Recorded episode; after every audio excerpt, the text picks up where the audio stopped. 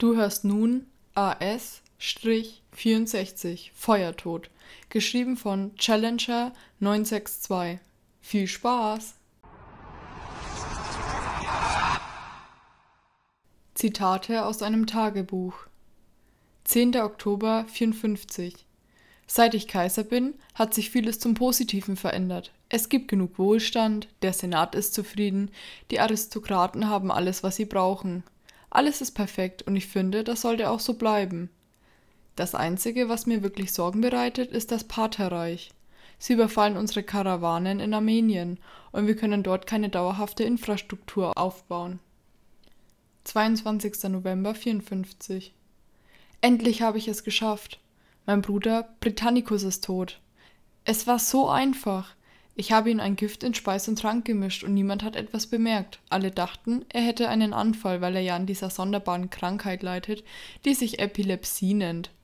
Dadurch war er eh immer recht schwächlich und kraftlos. Mein größter Konkurrent ist nun endlich beseitigt. 5. Mai 58. Es sind nun einige Jahre seit meinem letzten Eintrag vergangen und was soll ich sagen? Corbulo, mein Statthalter der Provinz Kappadokia, hat mit lokaler Unterstützung ein großes Heer aufgestellt und beginnt nun einen Feldzug gegen das Partherreich. Heute werde ich noch einige Aufständische hinrichten lassen, die diesen Feldzug als dumm und nutzlos ansehen. 12. November 58 Ich habe mich in diese Frau verliebt. Sie trägt den wundervollen Namen Poppaea Sabina. Und ich habe um ihre Hand angehalten und sie sagte ja. Das ist der schönste Tag in meinem Leben. Aber leider muss ich noch meine Frau loswerden. Ich muss weitere Pläne schmieden, ohne das Volk und den Senat zu verärgern. 3. März 62. Ich bin sie endlich los. Endlich. Ich habe sie verbannen lassen, aber damit das Volk keinen Verdacht schöpft, habe ich ihr eine Romanze mit einem Sklaven angehängt. Der Senat ist zwar ruhig geblieben, aber das Volk liebte Octavia sehr. Ich muss sie töten lassen. Ich schicke sofort einige Attentäter, die sich darum kümmern sollen. Ihr sollen ihre dreckigen Pulsadern aufgeschlitzt werden und dann soll sie qualvoll in heißen Dampf ersticken. 18. Juli 64 Ich halte das Volk nicht mehr aus. Immer wollen sie was Besseres und immer mehr von meinem Gold. Es ist zu teuer, sie alle töten zu lassen, aber ich habe meine treuesten Diener geschickt, überall in der Stadt kleine Brandherde zu verursachen. 19. Juli 64 die ganze Stadt brennt. Und ich stand einfach auf meinem Balkon und spielte zu den fröhlichen Knistern etwas Harfe. Endlich wieder Ruhe, endlich keine Verschwendungen mehr. Die Wärme, das Knistern, einfach herrlich.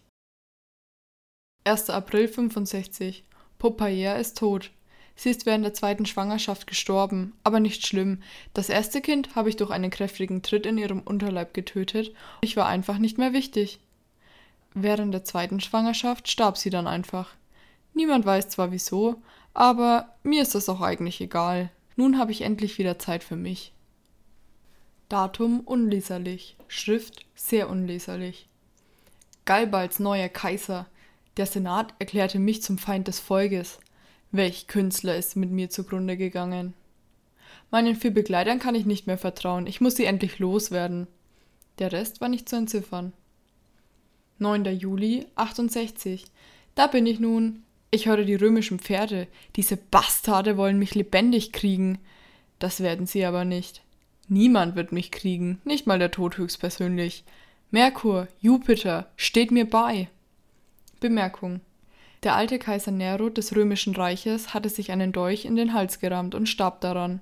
Einer der römischen Soldaten versuchte den verrückten Kaiser zu retten, um die auf seinen Kopf ausgesetzte Belohnung zu erhalten.